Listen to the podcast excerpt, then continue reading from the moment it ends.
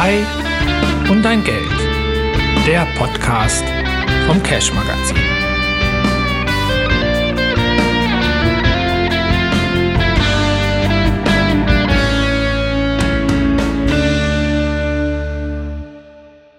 Herzlich willkommen zu Die 2 und dein Geld. Mein Name ist Kim Brotmann, Cash-Redakteur. Und unser Gast heute ist Dr. Sebastian Grabmeier, Vorstandsvorsitzender der JTC Group. Herzlich willkommen, Herr Grabmeier. Ja, Herr Brotmann. Sie haben mir vor einem Jahr in München gesagt, dass Sie häufiger im Flieger sitzen als eine Stewardess. Das hat sich ja dank Corona geändert. Also ich bin die ersten Flüge äh, habe ich jetzt hinter mir und ähm, ja, ich gewöhne mich langsam wieder dran, äh, aber es ist auch schön, zu Hause zu sein. Homeoffice genieße ich auch sehr. Also man muss nicht immer nur fliegen.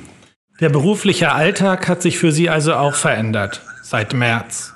Ich denke für uns alle. Wir versuchen viel mehr äh, alles, was man irgendwie kann, über Telefon oder Video zu gestalten und so wenig wie möglich sich äh, aus dem Haus zu bewegen, wie es denn geht. Und das Büro ist angenehm leer übrigens. Also die Mitarbeiter genießen es, dass sie Fläche haben und Abstand und man selber hat mal seine Ruhe. Das äh, war früher auch nicht immer so. Die neue Arbeitswelt gefällt Ihnen also gar nicht so schlecht? Also offiziell darf man das wahrscheinlich nicht zugeben. Also ich denke, wir alle erfahren äh, auf der einen Seite ein bisschen Entschleunigung im privaten Bereich und auf der anderen Seite im geschäftlichen Bereich, aber eher eine Beschleunigung, weil man unglaublich viel in so einen Tag reindrücken kann, wenn man eben zum Beispiel jede Stunde eine Videokonferenz äh, zum Beispiel mit einem Kunden terminiert. Da kann man also 10, 12 äh, Kunden erreichen, äh, was man natürlich äh, im normalen Leben mit Reisezeiten äh, absolut nicht leisten kann.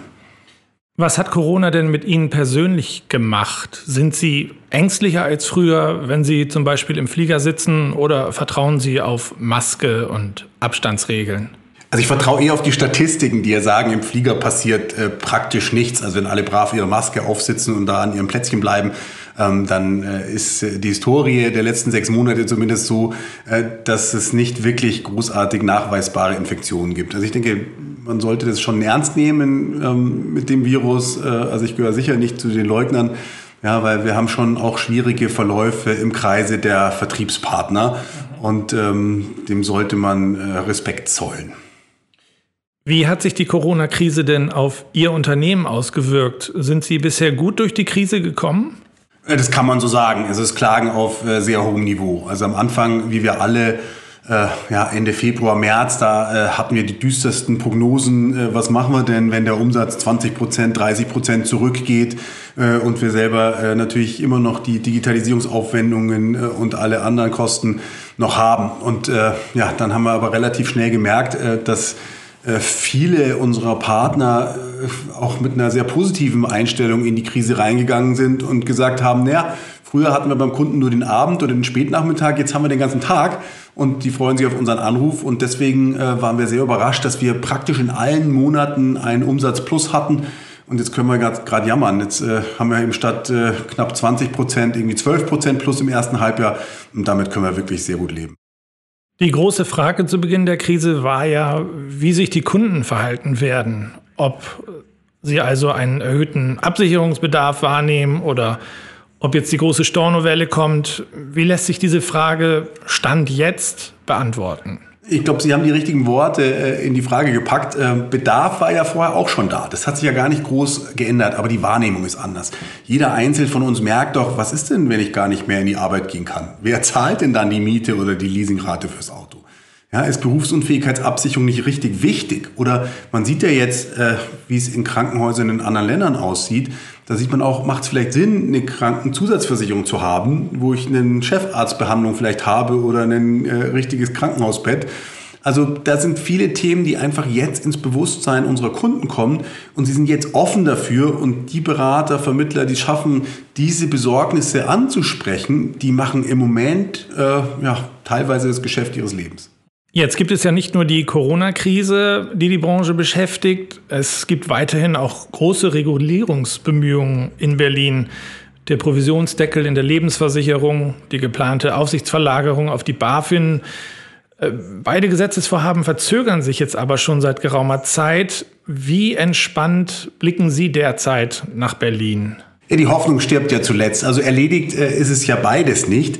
Ähm, der Provisionsdeckel, um damit anzufangen, der ist äh, vielleicht aufgeschoben. Ja, also wir wissen jetzt, er ist nicht mehr auf der Liste der Regulierungsvorhaben für diese Legislaturperiode, was ja schon mal gut ist. Ja, äh, aber ähm, wer weiß, äh, die nächste Legislaturperiode äh, deutet sich ja dann ab äh, nächstem Jahr dann schon an.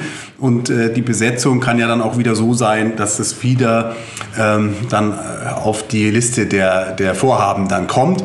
Ähm, bei der Restschuldversicherung bin ich sogar der Meinung, da kann sogar diese Legislatur noch was passieren. Also ganz vom Tisch ist es nicht. Und da müssen wir heute aufpassen. Da können dann ganz schnell Begrifflichkeiten äh, reinkommen in so ein Gesetz, die uns nachher sehr wehtun. Also da sind wir auch äh, in den Verbänden äh, dran, stark aufzupassen, dass das äh, der Kelch äh, an uns vorübergeht. Bei der BaFin-Aufsicht, da bin ich äh, trotz aller anderen Rufe im Markt äh, nicht wirklich sicher, weil es steht eben im Koalitionsvertrag und äh, wir haben ja einen, der sich da als Musterschüler gerieren will. Also der Finanzminister will sicher seine Punkte abarbeiten, um seiner Kandidatur auch entsprechend Nachdruck zu verleihen. Und da steht es eben dummerweise auf der Liste und wir alle sind uns einig, äh, die BaFin ist eine wunderbare Behörde, aber sie hat gerade was anderes zu tun ähm, äh, mit, mit der Aufarbeitung äh, von Wirecard und Co. Ob es da so Sinn macht, Zehntausende von Vermittlern äh, ihr zur Aufsicht zu geben, aber es deutet sich vielleicht ein Kompromiss an, dass man eben äh, die Investmentvermittler zumindest, also die reinen Investmentvermittler, also die nur reguliertes Produkt verkaufen, dass man die rauslässt, da wäre schon richtig viel gewonnen. Der Vertreter eines Vermittlerverbandes hat mir schon im Sommer gesagt, er werde sich jetzt schon mal ein Flensburger drauf aufmachen, dass die Aufsichtsverlagerung nicht kommt. So weit würden Sie aber nicht gehen. Sicher nicht. Also äh, man, man muss immer auf alles gefasst sein in der Politik. Und äh, solange man da wirklich keine fixen Beschlüsse, zumindest der Koalitionspartner, äh, haben, würde ich mit dem Bierchen noch ein bisschen warten. Am Ende, äh, wenn dann beides nicht kommt, äh, darf es für den einen oder anderen Investmentvermittler sicher ein guter Sekt sein oder Prosecco oder sogar ein Champagner, weil wir sind uns alle einig, sinnvoll ist das nicht. Die Aufsicht die funktioniert richtig gut. Sie funktioniert lückenfrei und in den Regionen. Ja, und die Gewerbeämter machen da, glaube ich, einen richtig äh, guten Job. Ja, und dann heißt es immer äh, Zersplitterung der Aufsicht. Äh, ja, wir wissen, wir als Vermittler, wir sind im Versicherungs- und im Fondsbereich tätig. Ja, und das würde eben zur wirklichen Zersplitterung führen. Dann habe ich einmal die BaFin und das Gewerbeamt kriege ich ja deswegen nicht los, weil mein Versicherungsbereich ja da noch hängt. Also so richtig durchdacht ist es nicht und Sinn macht schon gar keinen. Sie sind ja von Haus aus Jurist. Ähm, wie sehr hilft Ihnen das bei der Beurteilung gerade auch solcher neuer Gesetzesvorhaben? Also bei uns in Bayern sagt man, er war Jurist und auch sonst von mäßigem Verstand. Ja? Äh, und äh, manchmal scheint es auch äh, der Urheber für so manche Stilblüte da im Gesetz zu sein.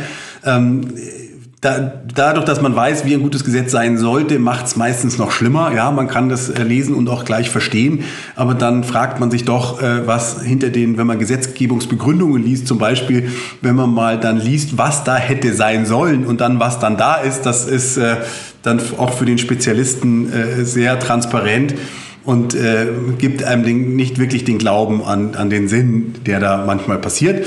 Ähm, hilft natürlich auch einzutreten für uns als Gemeinschaft. Also äh, wir sehen ja, dass wir natürlich einen harten Wettbewerb haben im Markt, aber am Ende alle zusammenstehen, auch in der Verbandsarbeit. Ähm, da hilft es natürlich, als Jurist kann man das auch in der Politik, auch bei denen, die die Gesetze dann schreiben, entsprechend in die richtigen Punkte, auch in den richtigen Formulierungen bringen. Und das, glaube ich, dann auch allen geholfen. Wie sind Sie denn eigentlich als Jurist in diese Branche gekommen? Ja, da, da war die, äh, die Allianz war schuld, kann ich sagen, aber eigentlich waren es Freunde von mir, die haben mich auf ein Personalseminar der Allianz äh, als sogenannter Dummy, also ich war ein Rollenspieler äh, äh, in einem Seminar der Allianz, also ich kann sagen, ich bin, habe ich von unten hoch äh, gearbeitet, sozusagen von der, von der, vom Rollenspieler dann äh, in die Branche. Und äh, hatte ich dann ein tolles Seminar, wo mir äh, ganz viele Allianzpersonaler gesagt hat, wie toll eben das Leben als Führungsnachwuchs bei der Allianz ist. Und die Allianz hat mich auch großartig ausgebildet, äh, glaube ich, viermal befördert in drei Jahren und habe dann äh, da Vertriebsausbildung gemacht. Äh, da war ich Vorstandsassistent, äh, Organisationsbereichsleiter, Geschäftsstellenleiter, also sozusagen von der Pike auf äh, gelernt, wie man richtig klingelt, äh, wo man sich hinsetzt. Also all das, was man als Vermittler auch äh, dann äh, gut brauchen kann. Sie haben das Klingeln in Scheunen gelernt, stimmt das? Das ist so, ja. Also das äh, wie jeder äh, in unserer Branche, irgendwo muss man das Grundhandwerkszeug dann erlernen. Äh, viele machen das ja bei Einzelmaklern in der Ausbildung, vielleicht in einem strukturierten Vertrieb.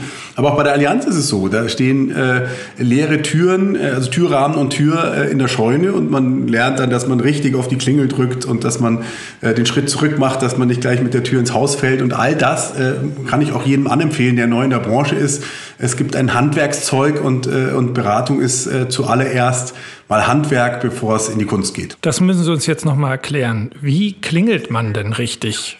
Sie klingeln mit dem Daumen und Sie drücken richtig in die Klingel, dass Sie nicht so ein verzagtes Ding sowas machen, sondern Sie machen Ding, Dong, das wollen Sie haben. Sie wollen laut und vernehmbar sein und dann auch, äh, dann lernt man auch, wie lange man dann wartet, bis man das zweite Mal klingelt. Und äh, man, man hat irgendwie, es ist äh, immer der, der platte Spruch, man hat nur äh, einmal den ersten Eindruck und äh, je besser man sich da präsentiert, desto erfolgreicher ist man dann, ähm, zusammen eine Beziehung mit den Kunden aufzubauen. In Ihrer Zeit bei der Allianz sind Sie dann aber nicht mit jedem Chef äh, so richtig gut klargekommen. Ja, also es ist ja schon lange zurück. Äh, auf jeden Fall habe ich mich natürlich mit dann, äh, irgendwann mal kommt man an einen Chef, mit dem man sich dann nicht versteht. Und ähm, ja, wenn er dann anfängt, äh, so Themen zu machen, wie die Reisekosten in die Revision schickt, dann weiß man, man muss Acht geben.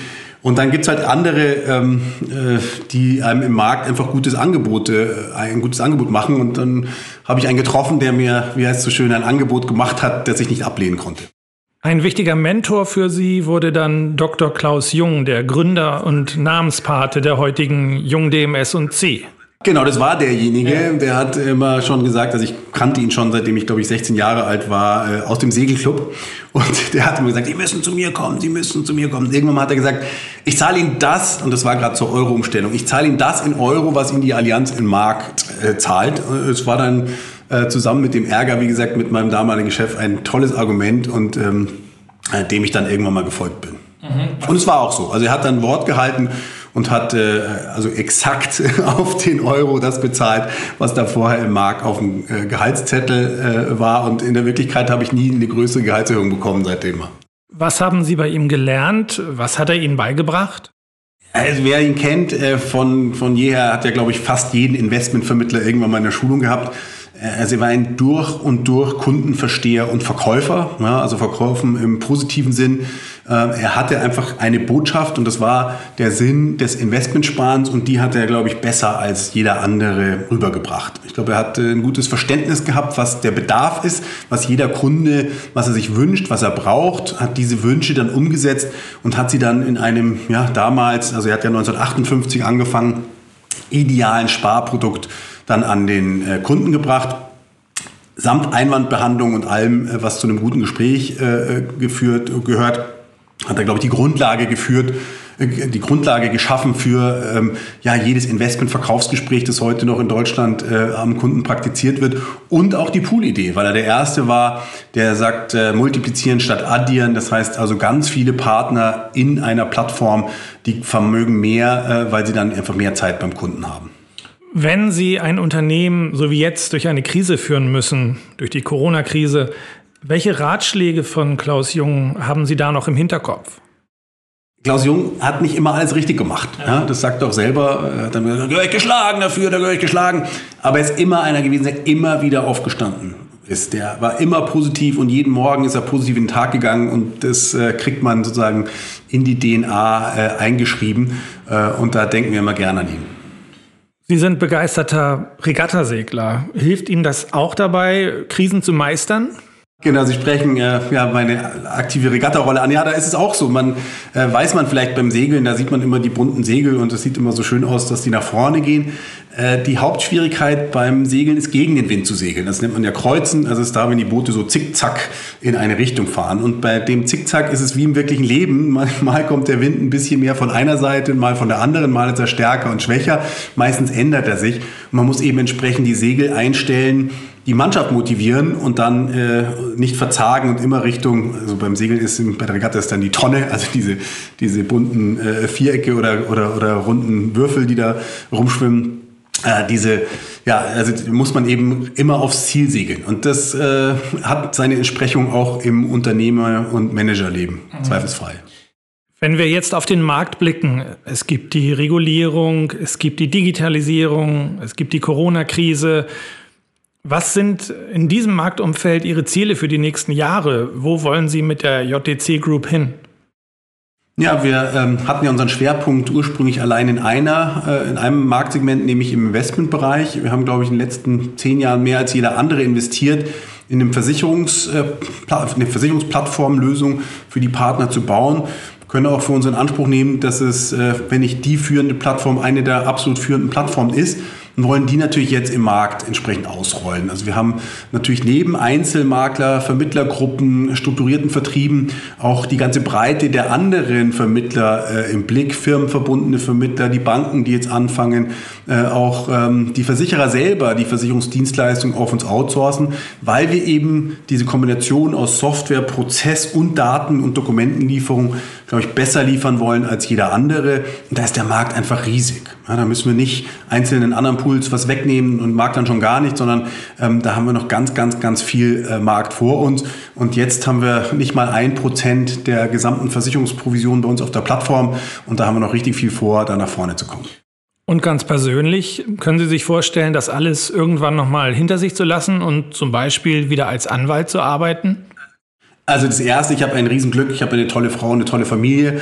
Äh, also mir geht's auch zu Hause richtig gut. Das konnte ich jetzt während Corona nochmal äh, jeden Tag erleben. Das heißt, äh, für alle von uns, für jeden Makler, Vermittler, der gerne am Kunden ist, das ist super wichtig, aber die private Seite ist mindestens genauso wichtig. Also viel mehr äh, ähm, als, als jetzt woanders zu arbeiten, kann ich mir vorstellen, meine Weltreise mit meiner Familie zu machen. Das ist das, äh, was mich antreibt. Aber ähm, es wird wahrscheinlich so sein äh, wie in den letzten Jahren, dass ich immer gerne äh, zu unserer JTC äh, gehe, um äh, das Team und dann auch unsere Vermittler nach vorne zu bringen. Herr Dr. Grabmeier, vielen Dank für das Gespräch. Ja, vielen Dank, Herr Brutmann.